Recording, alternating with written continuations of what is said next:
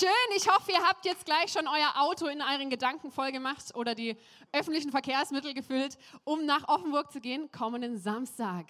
Hey, ich freue mich. Ähm, seit zwei Jahren habe ich nicht mehr hier gepredigt. Ist krass, ne? Genau, mal wieder hier zu sein. Auch seit Monaten war ich nicht mehr vor Ort und ich, wir sind gerade in der Serie Hashtag Jesus. Das heißt, wir als ICF Movement, das heißt auch alle anderen ICF-Kirchen, haben momentan die gleiche Predigtserie, die zu Ostern hinführt, wo wir gemeinsam wirklich das Herz von Jesu, das Herz Gottes anschauen wollen. Letzte Woche hat äh, Stefan über frei von Enttäuschung eine Hammerpredigt gehabt. Ich habe sie nachgehört. Und ich möchte tatsächlich da auch einen Schritt weiter gehen. Und ich habe euch aber zuerst mal ein Bild mitgebracht. Und zwar der Grund, warum ich leider in letzter Zeit natürlich nicht ganz so oft da war. Äh, ich hoffe, es klappt. Oh genau, jetzt ist doppelt drin. Sicher ist sicher. Das ist tatsächlich für Livestream die äh, Aufteilung. Genau, und das sind meine, unsere zwei Kinder von David und mir, Joas und Jael. Und ich dachte, ich, ich erzähle erstmal einen Tick was von mir, damit ihr auch so ein bisschen wisst, wer ich bin. Beziehungsweise manchmal ist es besser, man erzählt was von den Kindern, weil darauf weiß man plötzlich mehr, auch über wer die Eltern sind. Ne? Weil eine Frage, die wir ganz oft bekommen, ist, ja, nach wem kommen denn die Kinder? Ha? Nach wem kommen denn die? Und das ist für uns Eltern manchmal gar nicht so leicht zu sagen, weil beide haben so Ticks, die haben wir beide. Ne? Also Joas ist einer, wir hatten letzte Woche im Kindergarten ein Eingewöhnungsreflexionsgespräch und die Frau hat gesagt, ja, in dem Morgenkreis, der Joas macht einfach nicht mit. Entweder ist er schüchtern oder er macht Quatsch. Und als die Erzieherin das gesagt hat, dachte ich, oh, da kommt danach mein Mann da kommt dann nach dem David, weil ich weiß nicht, ob ihr einen David mal in Settings erlebt habt, wo er nicht auf der Bühne stand. Ne?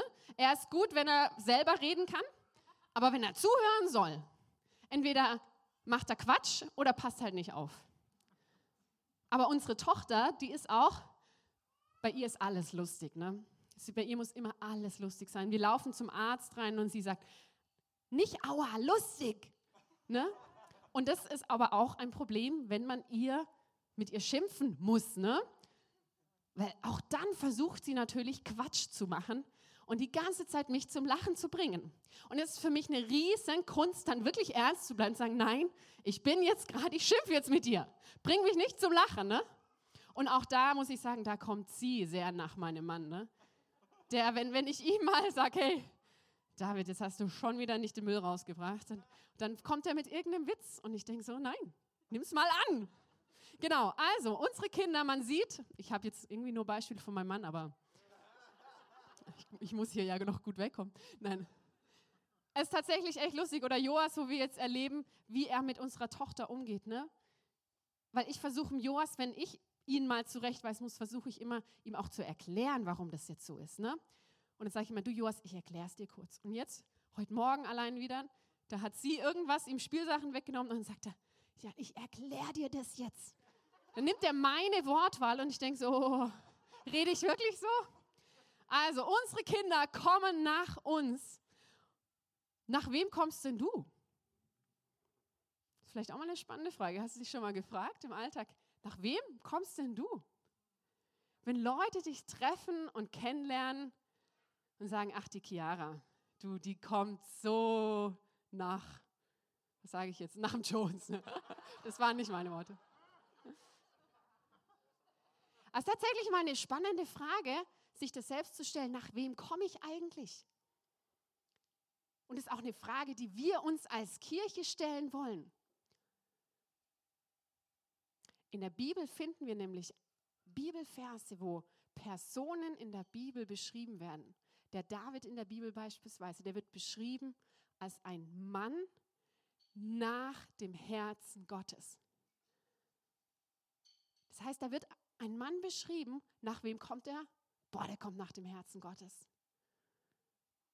Hey, wie krass wäre das, wenn eines Tages meine Kinder nicht mehr davon beschrieben werden, nach wem sie jetzt kommen, ob nach mir oder nach meinem Mann David, sondern dass Leute sagen, boah, die zwei Kinder, die kommen nach dem Herzen Gottes. Und das ist mein Wunsch und meine Vision für dein Leben und auch für mein Leben. und für uns als gesamte Kirche, dass wir eine Kirche sind nach dem Herzen Gottes. Und das ist tatsächlich auch äh, der Predigtitel, auf den ich eingehen würde, dass wir eine Kirche am Herzen Gottes sind. Weil um eine Kirche nach dem Herzen Gottes zu sein, müssen wir eine Kirche am Herzen Gottes sein. Damit Leute uns eines Tages beschreiben als eine Kirche nach dem Herzen Gottes, müssen wir auch am Herzen Gottes dran sein. Und ich möchte tatsächlich heute noch mal in was hineingehen und ich hoffe, ihr seid das noch nicht leid. Wir hatten nämlich drei Monate lang eine Predigtserie zu Romance Warrior. Ihr lacht schon, ich weiß, oh je. Aber Leute, ich habe diese Serie gefeiert. Es war eine Serie, in dem wir, und auch wenn du heute das erste Mal da bist, ich nehme dich ganz kurz rein, eine Serie, in dem wir das Hohelied in der Bibel, hauptsächlich das Hohelied, angeschaut haben. Und zwar, das Hohelied ist eine Geschichte. Es wird beschrieben poetisch. Ne? Also wenn man es liest, denkt man erstmal, hey, what? Aber da, eine, da ist eine tiefere Bedeutung dahinter von einem Mann, einem Ehemann, einem königlichen Mann, der seine Frau umwirbt und sie als Braut möchte. Und das ganze Hohelied ist quasi eine Abfolge, wo die Frau in einer nach und nach in eine Reife reinkommt, bis sie eines Tages eins werden. Und wir haben diese Serie eigentlich vor drei Wochen aufgehört, ich weiß. Und die einen sind sehr froh drum. Aber was mich bei diesem Thema noch geschmerzt hat, ist, dass unsere letzte Predigt zu diesem Thema in Hohelied 6 geendet ist. Das war da, ich weiß nicht, ob ihr euch erinnert oder ob ihr das noch vor Augen habt, aber das war dort, wo der Bräutigam erst eine Weile weg war und dann finden die zwei sich wieder und es kommt ein, ein, so ein Liebesgedicht vom Bräutigam an die Braut. Das heißt, die lieben sich am Ende und liegen sich in den Armen. Und dieses Loblied ist quasi das Loblied von Jesus, dem Bräutigam, an seine Braut, die Kirche, an seine Braut, jeden Einzelnen hier im Raum. Und eigentlich könnten wir ja jetzt sagen, so, ja, wenn sie nicht gestorben sind, dann leben sie noch heute, ne? Oder im Fall Jesus, wenn er gestorben ist und auferstanden ist, dann leben sie noch heute. Und eigentlich könnte dieses Buch Hohelied zu Ende sein. Aber das Krasse ist, das Hohelied hat noch Kapitel 7 und Kapitel 8. Und wenn wir die zwei Kapitel zumindest nicht noch kurz, und ich mache es wirklich nur kurz, betrachten, verpassen wir vieles, was es heißt, eine Kirche am Herzen Gottes zu sein. Weil was passiert, nachdem der Bräutigam Jesus seine Braut lobt? Und das lesen wir in Hohelied 6, die Verse 11 bis 12. Und jetzt nicht erschrecken, es ist poetisch geschrieben. Ich, die Braut, ging hinunter in den Nussbaumheim, um das frische Grün des Tales zu sehen. Ich wollte nachsehen, ob die Weinstöcke schon treiben und die Granatapfelbäume blühen. Doch ohne dass ich es merkte, trieb mich mein Verlangen zu den Wagen Abinadabs. Alles klar, oder? Das ist der Schlüsselvers. Also diese Serie ist tatsächlich, und ich ermutige euch, geht da ruhig noch tiefer rein. Wir haben unsere Serie sehr an Predigten von Mike Bickel und auch Johannes Hartl hat da mal eine spannende Predigtserie drüber gemacht. Ich mache hier Werbung bewusst, damit ihr tiefer reingehen könnt, ja? Aber was es hier heißt, die Braut bekommt eine Liebesrede von Bräutigam Jesus, ne? Und was macht sie dann? Sie ging hinunter in den Nussbaumheim, also in den Garten, und zwar nicht ihren Garten, sondern den Garten des Bräutigams. Und auch da möchte ich nochmal euer Erinnerungsvermögen hochholen. Am Anfang des Hohelieds spricht die Braut zweimal, dass sie in ihrem eigenen Garten arbeitet. Und irgendwann im Laufe des Hohelieds kommt dann die Wende, dass die Frau nicht mehr ihren eigenen Garten bestellt, sondern den Garten des Bräutigams. Und das ist der Wechsel, wo wir als Christen realisieren, hey, es geht nicht mehr um mein Wille, sondern sein Wille soll geschehen. Es geht nicht mehr um mein Reich, um meinen Garten, sondern es geht um sein Reich. Und das wollen wir bauen. Als reife Christen wollen wir sein Reich bauen. Und dort geht die Braut hinein und sie schaut und fängt an, mit dem Bräutigam zu schauen, wo neue Frucht kommt. Am Ende geht sie raus in, ins Arbeitsfeld und schaut, dass Multiplikation entsteht, dass neues Wachstum kommt, dass neue Früchte kommen, dass neue, Neues hervorkommt aus dieser Liebesbeziehung. Das heißt, die Reaktion der, der Liebe der Frau ist es, in den Dienst zu gehen für ihren Jesus. Und das ist mein erster Punkt. Dienst aus Intimität. So oft dienen wir hier in der Kirche, weil wir denken, oh, ich muss halt oder man soll halt, sondern hey, hier in dieser Bibelstelle im Hohelied sehen wir, dass der Dienst aus einer tiefen Intimität und einer tiefen Liebe zu ihrem Jesus entsteht, wo sein Reich gebaut wird. Und was noch spannend ist an diesem Vers, ist diese Formulierung, und ohne dass sie ich es merkte, wir können es vielleicht noch mal kurz einblenden, Hohelied 6, ohne dass ich es merkte, trieb mich mein Verlangen zu den Wagen Abinadabs. Gut, diese Wagen Abinadabs muss ich kurz erklären, ist ein Sinnbild für die Bevölkerung oder für dieses Volk der damaligen Zeit. Das heißt, ohne dass die Braut es merkte, ist ihr Herz plötzlich zu der Bevölkerung der damaligen Zeit gegangen. Was heißt es für uns? Aus der tiefen Intimität mit Jesus, aus der tiefen Intimität mit dem Bräutigam, ohne dass wir es merken oder uns anstrengen müssen, bekommen wir plötzlich ein Herz für die Menschen, für sein Volk, für die Kirche und diejenigen, die Jesus noch nicht kennen treibt uns unser Herz auch dorthin. Das ist eine spannende Reaktion aus der Liebe passiert ist, ist eine spannende Reaktion. Und ich habe das tatsächlich, finden wir das auch im Neuen Testament und das ist ein Tick leichter verständlich. Ne? Ich habe hier eine Stelle aus dem Johannes 21, 15, Vers 17. Und das ist die Stelle, nachdem Petrus Jesus dreimal verleumdet hatte kommt Jesus wieder her und ähm, es heißt, nach dem Frühstück sagte Jesus zu Simon Petrus, Simon, Sohn des Johannes, liebst du mich mehr als die anderen? Petrus erwiderte, ja Herr, du weißt, dass ich dich lieb habe. Genau diese Frage haben wir die, all die Monate, in der wir der Romans Warrior Serie waren, eigentlich gestellt. Liebst du Jesus mehr als alles andere? Und Leute, ich, ich, will, ich will eine der Ersten sein, die Ja schreit. Ich so, ja, ich möchte es. Es ist mein täglicher Wunsch, das zu sein. Und das Spannende ist, was ist die Antwort Jesu darauf? Jesus sagt, dann weide meine Lämmer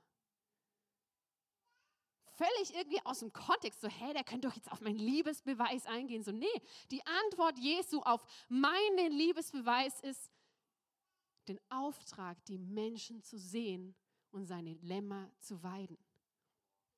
Und er, Jesus wiederholte die Frage, Simon, Sohn des Johannes, liebst du mich? Petrus antwortete, ja Herr, du weißt, dass ich dich lieb habe. Und Jesus sagte, dann hüte meine Schafe ein zweites Mal. Und noch ein drittes Mal fragte er ihn, Simon, Sohn des Johannes, hast du mich lieb? Petrus wurde traurig, weil Jesus die Fragen zum dritten Mal stellte und er sagte, Herr, du weißt alles, du weißt, dass ich dich lieb habe. Und Jesus sagte, dann weide meine Schafe. Dreimal wiederholt Jesus die Frage. Dreimal antwortet Petrus mit Ja, ich liebe dich. Und dreimal gibt Jesus den Auftrag, dann weide meine Schafe. Das heißt, was passiert, wenn wir mit voller Kraft und mit allem, was wir sind, sagen, dass wir uns aufs Herz Gottes fokussieren wollen? das ist der tiefste Wunsch und der Wunsch auch, den wir als Kirche hier haben, zu sagen, hey, wir sollen eine Kirche sein, die einfach zuerst, zuerst Gott liebt, zuerst nach Gott sucht. Aber wir wollen keine Kirche sein, die dabei stehen bleibt und ihn nur sucht wegen seiner Liebe zu uns. Und das ist ganz, oft fangen wir eben im Hohelied, die ersten Kapitel geht es genau darum, Jesus liebt dich und er liebt uns. Aber wir dürfen Kapitel 7 und 8 nicht vergessen, weil je tiefer wir ihn lieben, desto mehr sehen wir das Herz Gottes. Desto mehr sind wir am Herz Gottes.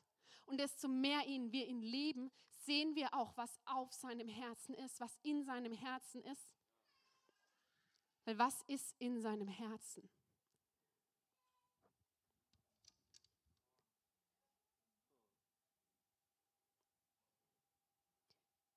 Wenn wir am Herzen Gottes sind, treibt uns unser Herz plötzlich zu einer Liebe zu den Menschen. Auf Jesus Herz stehst du, steht ihr alle. Und lass uns eine Kirche sein, die den anderen sieht. Und auch hier habe ich noch mal eine Bibelstelle aus Matthäus 9, 35, Vers 36, wo es heißt, Jesus zog durch alle Städte und Dörfer jener Gegend. Er lehrte in den Synagogen, verkündete die Botschaft vom Reich Gottes und heilte alle Kranken und Leidenden. Und als er die Scharen von Menschen sah, ergriff ihn ein tiefes Mitgefühl, denn sie waren erschöpft und hilflos wie Schafe, die keine Hirten haben. Kennen wir die Emotionen unseres Gottes? Das ist wirklich eine Frage, die ich mir ein paar Mal gestellt habe. Ne? Kennen wir, was das Herz Gottes bewegt? Sind wir so nah am Herzen Gottes, dass wir seinen Schmerz spüren, dieses tiefe Mitgefühl spüren, das er für die Menschen hat? Ich habe letzte Woche den spannenden Satz gehört, mit einem Bekannten teilst du deine Gedanken, mit einem Freund deine Gefühle. Und das ist ein spannender Vergleich, den wir auch auf unsere Gottesbeziehung machen können. Ja, wir kennen durch die Bibel und durch das Wort Gottes, durch das, dass wir Christen sind, wir kennen die Gedanken und teilweise auch die Gefühle Gottes. Aber ist Jesus wirklich so eng unser Freund, dass wir seine Emotionen, sein Mitgefühl, das, was ihn bewegt, was in seinem Herzen ist, wirklich spüren. Und wir, wir sehen, sein Herz war, in seinem Herz war ein tiefes Mitgefühl. Wir lesen auch Stellen, wo Jesus geweint hat über Jerusalem. Leute, und wenn wir eine Kirche am Herzen Gottes sind, dann denken wir nicht nur, wie Jesus denkt, sondern wir sehen auch, wie Jesus sieht und fühlen, wie Jesus fühlt. Und das befähigt uns zu einem ganz anderen Handeln. Und ich denke, vielleicht ging es euch ähnlich. Jeder von euch kennt momentan die Bilder aus dem Krieg zwischen Ukraine und Russland. Ne? Und wenn man das sieht und diesen Schmerz und den Leid und die Frauen und Kinder, die fliehen müssen, die und dann Städte, die zerbombt sind. Und ich habe Gott so gesagt, Gott, ich fühle mich so machtlos. Ne? ich würde so gern helfen, ich weiß gar nicht, was ich machen kann. Und ja, wir haben als Kirche unser Bestmögliches getan. Wir haben Geld gesammelt und also auch super viel Geld und ich bin ultra dankbar für eure Großzügigkeit. Wir haben Sachspenden gegeben, wir haben verschiedene Leute öffnen ihre Häuser und gleichzeitig war es aber so, Gott, was kann ich denn gerade machen? Und das Spannende ist, was Gott mir dann gesagt hat, war, Sarah, du siehst gerade diesen Krieg und du siehst ihn gerade nur, weil es ein globales Phänomen ist. Es ist ein Phänomen auf Makroebene, die Medien berichten darüber und ja, es ist schlimm. Aber es war wie wenn Gott sagt, mein Herz bricht nicht nur für diese Makrophänomene, sondern mir ist egal, ob Sachen auf Makro oder Mikro, ich weiß nicht, ob ihr mit diesen Worten was anfangen könnt, auf Mikroebene was, wenn da was passiert. Der Schmerz, den ich für die Menschen habe, ist egal, ob es ein globales Phänomen ist oder ob es ein Phänomen ist in deiner Familie. Und plötzlich wurde mir bewusst, so, boah, wie viele Beziehungen kenne ich, wo Krieg herrscht. Und ich denke immer, oh Leute, setzt euch an den Tisch mit Putin und stiftet Frieden. Und es war wie wenn Gott mir sagt, Sarah, du hast in deinem direkten Umfeld Beziehungen, in denen Krieg herrscht, sei du dort Friedensstifterin. Oder ich denke, versorgt doch die Leute dort in diesen Städten. Und Gott hat mir plötzlich in, in unserer Nachbarschaft Leute aufs Herz gelegt, wo er gesagt hat, Sarah, das sind so arme alte Menschen, die können sich nicht mehr richtig selber versorgen. Versorg du die doch. Und es war mir plötzlich so bewusst, so, so oft sehen wir nur die Makroprobleme und wollen Makrolösungen. Aber Gott sagt, hey, mir ist es egal, wer für ich sehe den Menschen. Und den Schmerz, den Gott hatte, ist nicht erst seit dreieinhalb Wochen seit diesem Krieg da, sondern der Schmerz war schon früher da. Und er ruft uns zu schauen, wo sehen wir in unserem direkten Umfeld Dinge? Wo kannst du Friedensstifter sein? Wo kannst du versorgen? Wo kannst du versöhnen? Wo kannst du Leute wieder zusammenbringen? Wo kannst du lieben? Wo kannst du ein Vater beispielsweise sein für Kinder, die keinen Vater haben.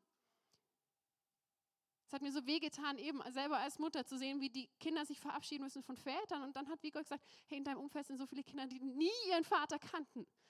Bist du auch für die da? Das ist das Herz Gottes. Und es war jetzt einfach nur, wie Gott es einfach zu mir geredet hat. Aber ich möchte es teilen, weil es mich nochmal so überführt hat. Und ich wünsche mir, dass wir so nah am Herzen Gottes sind, dass du in deinem Umfeld das genauso erleben darfst. Und dass wir Hirten werden. So oft haben wir unsere Schäfchenmentalität. Wir dackeln halt irgendeinem Leiter hinterher und hoffen, dass die was machen, dass die einen Unterschied machen. Hey, Gott beruft uns selbst zu Hirten. Er beruft uns zu Hirten. Und in der Bibel ist das Wort Pastor nichts anderes als die Bezeichnung für Hirte. Das heißt, wenn du heute Morgen hier sitzt und auf Jesu Frage antwortest, hast du mich lieb? Die gleiche Frage, die er Petrus gestellt hat, hast du mich lieb? Und wenn du heute Morgen Ja sagst, dann spricht dir Jesus heute Morgen zu, dann weide meine Schafe dann sei du ein Hirte. Dann sei du ein Pastor für Menschen. Sei du für sie da. Die Welt braucht uns, Leute. Und ich träume davon und ich weiß in diesem Raum, wir sitzen in einem Raum voller Hirten. Hier drin ist keiner scharf. Jeder von uns hat die Berufung, Hirte zu sein. Und um sich herum wieder Menschen zu haben, für die er sorgen kann und um die er sich kümmern kann. Also mein zweiter Punkt, weide meine Schafe. Ich bin heute ein bisschen andersrum, gell? ich bringe erst den Inhalt und dann meine Titel. Und mein Abschluss ist tatsächlich, oh, ich habe gar keine Zeit mehr. Easy, gell? Dritter Punkt. Hoppala. Eine Kirche nach dem Herzen Gottes. Und da möchten wir nochmal ins Hohelied gehen. Weil nachdem die Braut jetzt quasi in den Feldern ihres Ehemanns arbeitet und dort die Ernte einholt und dort mitregiert, Mitverantwortung hat, mit Hirtin ist, plötzlich kommen die anderen Leute und schauen sie an und preisen sie für wie schön sie ist. Und das ist wieder wirklich, Leute, es ist poetisch. Ich lese es mal vor. Die Menschen kommen nun und sagen zu dieser Braut, wie bezaubernd sind deine Schritte in den Sandalen, du königliches Mädchen, die Rundungen deiner Hüften sind wie Geschmeide, das Werk eines Künstlers. Dein Nabel gleicht einer runden Schale, der es nie an edlem Wein fehlen wird. Dein Bauch ist wie ein Weizenhügel gesäumt mit Lilien. Deine beiden Brüste sind wie zwei junge Rehe, wie Zwillinge der Gazelle. Leute, als ich das früher als Kind wisst ihr, dass mein Opa hatte, äh, hatte eine Uraltbibel ne? und die stand immer offen, so eine ganz große, offen aufgeschlagen auf seinem Regal und für uns war es immer ein Spaß als Enkel, genau die Seiten immer aufzuschlagen, ne? weil wir es lustig fanden. Also so ernst habe ich das hohe Lied vorher genommen. Dein Hals gleicht einem Turm aus Elfenbein und deine Augen sind wie die Teiche in Heschbon am Tor von Bad Rabim. Deine Nase ist wie der Libanon-Turm, der nach Damaskus blickt. Dein Kopf ist wie deine Locken gefangen. Wie schön und wie bezaubernd du bist. Deine Liebe ist so beglückend. Wir wissen jetzt Bescheid, hä? Also wer mal einen äh, Liebesbrief schreibt, hier gibt es Inspiration. Also ich muss ganz ehrlich sagen, das Hohelied ist wirklich ein Buch, das war wie verschlossen für mich bis vor unserer Serie. Aber Leute, da steckt so viel Tiefe drin. Ich habe mich gestern mal ein bisschen ähm, hier künstlerisch mal versucht. Ich möchte mal versuchen, diese Stelle mal ein bisschen auszulegen, im Sinne von, was für Symbole stecken da dahinter. Weil wir sehen, wenn wir das mal anschauen, was wird gepriesen an der Braut von Jesu. Und da sehen wir, okay, zum, zuallererst, und ich hoffe, ihr könnt es sehen, ne? ist ein bisschen tief. Die Sandalen. Die Sandalen und die Füße sind ein Zeichen, ein Symbol für das, dass die Braut rausgeht und ein Zeichen für Evangelisation. Das heißt, die Menschen schauen sie an und sie preisen das, hey, die Frau, die geht raus. Dann die Rundungen ihrer Hüften sind wie Geschmeide. Das heißt, die sind tatsächlich kräftig. Für was steht es? Für Stärke. Die Frau, die dort beschrieben wird, die dort gepriesen wird, hey, die hat Kraft in ihren Beinen, die knickt nicht sofort um bei jedem Sturm, sondern die hat Stärke.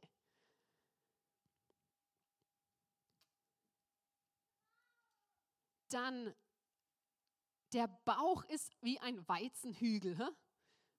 Sieht man hier schön rund. Tatsächlich wird es, ist es wie ein Sinnbild für auch wie eine schwangere Frau. Das heißt, die Frau wird beschrieben, dass sie Leben hervorbringt. Sie bringt Leben.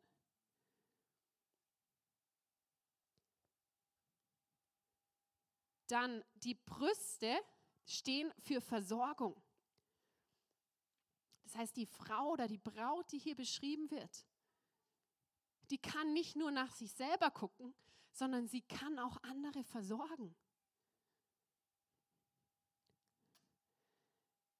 Dann der, äh, wo waren wir? Der Hals gleicht wie ein Turm aus Elfenbein. Das ist tatsächlich ein Turm aus Elfenbein, das, das steht für eine Stärke und ist ein Sinn, Symbol für Überzeugung. Die Braut weiß, wofür sie steht. Sie hat Überzeugung. Dann haben wir hier die Augen. Die Augen zeigen und stehen dafür, dass die Braut Offenbarung hat. Offenbarung nicht nur von der sichtbaren Welt, sondern auch von den göttlichen Gedanken.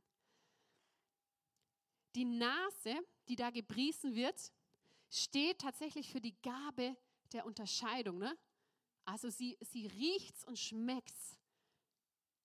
Ist es was Göttliches oder nicht? Die hat eine Gabe der Unterscheidung. Und dann zuletzt noch eben der, der Kopf steht für diese göttlichen Gedanken. Also ich habe es jetzt mal versucht, so dieses romantische etwas auszulegen, wie wir das Hohelied noch lesen können. Und das sind alles Eigenschaften, die gepriesen werden an der Braut, weil sie im, im, im Garten des Bräutigams arbeitet. Leute, wie cool wäre das, wenn Menschen unser Leben anschauen und diese Eigenschaften hervorbringen, äh, sehen. Hey, ich träume davon, dass Menschen, die mich nicht kennen, aber einfach mein Leben beobachten, plötzlich sehen würden, hey, die Frau, die kann versorgen, die guckt nicht nur nach sich selber, nee, sie nimmt andere auf, sie versorgt sie, sie bringt Leben hervor. Und das ist tatsächlich, am Ende ist das die Beschreibung der Kirche. Die Braut ist die Beschreibung der Kirche. Sind wir eine Kirche, die rausgeht, die evangelisiert, die Menschen erreicht? Eine Kirche mit Stärke, die nicht sofort umgehauen wird, wenn Gegenwind kommt? Eine Kirche, die Leben hervorbringt. Und Leute, sowas wie Offenburg, die Worship Night, da wird was Neues geboren. Weil wir nicht nur für uns hier bleiben wollen in Freiburg, sondern nee, wir sagen, wir wollen das multiplizieren. Und wir wollen vielleicht sogar sagen, hey, und wir versorgen euch mit die erste Zeit.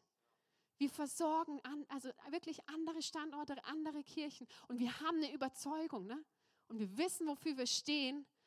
und können gleichzeitig die Welt wirklich mit den göttlichen Gedanken und göttlichen Augen sehen. Das ist das Bild der Braut Jesu. Das ist das Bild seiner Kirche. Und wenn wir nah an seinem Herzen sind, sehen wir, was er sieht und verwandeln uns immer mehr in das, was wir sein dürfen. Und das ist jetzt gerade mal Hohelied 7, ne? es, kommt noch Kapitel 8, aber das war mir einfach noch wichtig zu setzen, hey, weil wir wollen nicht in dieser Liebesbeziehung nur Gott und ich enden. Weil daraus resultiert die Liebe für Menschen, daraus resultiert die Liebe für seine Welt. Und wenn du jetzt heute Morgen hier bist und auch die Frage, die Jesus Petrus gestellt hat, hast du mich lieb? vielleicht heute zum ersten Mal mit Ja beantworten möchtest, dann möchte ich dich einladen, auch ein Gebet mitzusprechen. Wir haben hier auch vier, vier Symbole, mit denen wir das immer erklären. Wenn du sagst, du möchtest dieses Gebet heute zum ersten Mal sprechen. Und zwar sehen wir hier dieses Herz und dieses Herz Gottes. Und das ist das, dass der Bräutigam uns zuerst geliebt hat. Gott ist Liebe. Und wir sind auch berufen dazu, Liebe zu sein. Aber wir haben das Ziel verfehlt. Was heißt es? Wir wandeln nicht immer in Liebe. Wir haben das Ziel verfehlt und es muss nicht diese gravierende Sünde sein, wie wir es immer nennen, sondern Sünde ist nichts anderes als Zielverfehlung. Es ist Ziel verfehlt, Ebenbild Gottes zu sein, vollkommene Liebe zu sein. Aber dafür kam Jesus, der Bräutigam, auf diese Welt und hat gesagt, hey, ich möchte diese Beziehung zwischen dir und mir und dir und meinem Vater Gott wiederherstellen, damit wir wieder Liebe sein können. Dafür steht das Kreuz. Und darauf können wir wirklich ein Leben voller Hoffnung haben, hier für diesen Anker. Ich fände es tatsächlich cool, wenn nach, anstatt diesem Anker auch manchmal ein Herz stehen würde. Weil durch das Kreuz sind wir befähigt, Liebe zu sein. Durch das Kreuz sind wir befähigt, Schafe zu weiden. Und wenn du das heute bist, ihr dürft gerne alle gemeinsam aufstehen, möchte ich jetzt ein Gebet vorbeten und du darfst gerne nachbeten und auch die Church darfst gerne mitbeten, wo wir da wirklich Gott eine Antwort geben wollen. Jesus, ich danke dir, dass du mich zuerst geliebt hast.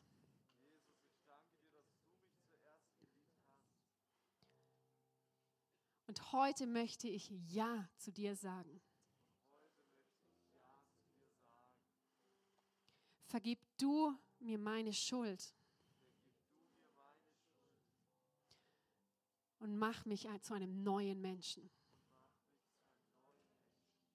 Erfülle mich mit mein, deinem Heiligen Geist.